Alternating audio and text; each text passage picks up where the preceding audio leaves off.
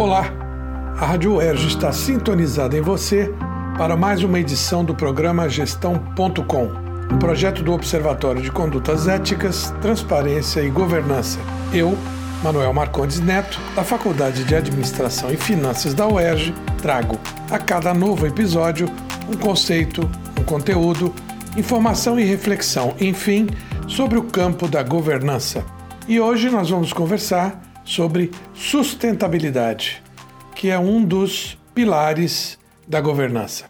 Utilizando como base o texto de Bruna Ribeiro no portal OCI. Sabemos que a sustentabilidade é transversal, ela percorre, ou pelo menos deveria percorrer, todas as áreas da organização. Mas diante de vários pontos de afinidade entre a comunicação e a sustentabilidade, os profissionais têm sido mais especialmente apresentados a novas responsabilidades e desafios organizacionais. Alguém se identifica com isso? Imagino que sim. Movimentos como esse, de implantação de projetos de sustentabilidade, são muito comuns nas empresas, nas instituições públicas e mesmo nas organizações do terceiro setor. Isso se deve muitas vezes ao perfil do profissional que se destaca por conta de sua capacidade de análise do ambiente, percepções dos diferentes públicos e linguagem adequada para um cuidadoso diálogo com cada um deles. Partindo desse entendimento, vem aí seis importantes elementos para que se possa considerar e desenvolver uma carreira dirigida para projetos de sustentabilidade. Número 1. Um, visão holística.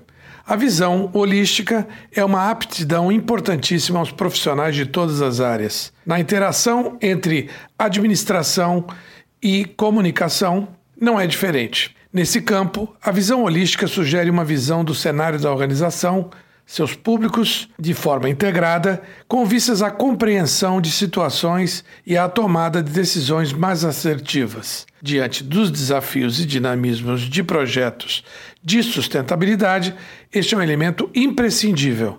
Ponto 2. Visão estratégica. Esta competência está diretamente relacionada à definição da estratégia de comunicação, essencial ao desempenho da organização.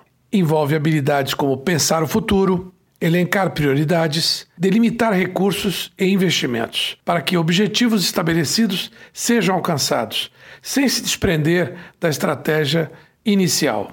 Ponto 3. Mapeamento de stakeholders. que são stakeholders? São as partes envolvidas, os públicos sensíveis, aqueles com que a organização precisa se preocupar. Uma das responsabilidades essenciais para o profissional da área de sustentabilidade é o mapeamento de stakeholders. Conhecer cada público, seu perfil, interesses e histórico de relacionamento com a organização são essenciais para a priorização das estratégias, desde a definição de mensagens e canais a ser utilizados, assim como decisões em outras esferas. Em projetos de sustentabilidade, estamos o tempo todo envolvidos em ações que refletem em cada um desses diferentes públicos, sendo assim fundamental compreender quem são eles, seus interesses e como essas decisões os impactarão.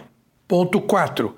Construção de narrativa. Independente do objetivo da organização, seja de comunicar a sustentabilidade ou comunicar para a sustentabilidade, é preciso que a organização realize o seu objetivo a partir de determinada narrativa. O estabelecimento dessa narrativa também é uma responsabilidade atribuída ao profissional da comunicação, claro, ouvindo o pessoal do jurídico, do operacional e, naturalmente, a construção de narrativas de sustentabilidade será fundamental, especialmente para o engajamento dos diferentes públicos. Ponto 5. Estímulo e promoção do diálogo. O diálogo é parte fundamental a qualquer organização que deseja desenvolver a sustentabilidade em seu negócio.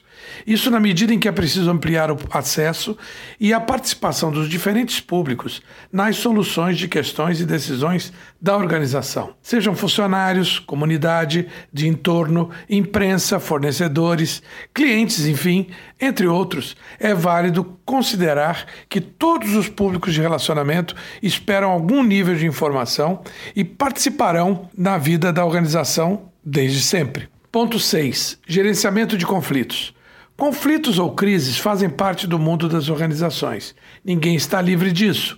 Muitas vezes esses conflitos estão relacionados a alguma questão ou iniciativa em sustentabilidade. Quando isso acontece, inevitavelmente envolverá interesses de algum público alvo, sendo o profissional responsável por priorizar a gerência de conflitos e crises organizacionais. Sem dúvida alguma, não se esgotam aqui nesses seis pontos os conhecimentos e competências para o profissional em sustentabilidade, mas são os elementos básicos importantes que se deve levar em conta para desenvolver continuamente uma competência nesse campo. Certamente, o papel do profissional em projetos de sustentabilidade é fundamental para a potencialização de resultados, seja na elaboração de materiais, como também no processo de engajamento das pessoas, na sua educação e no próprio desenvolvimento das ações. Por hoje é isso, pessoal.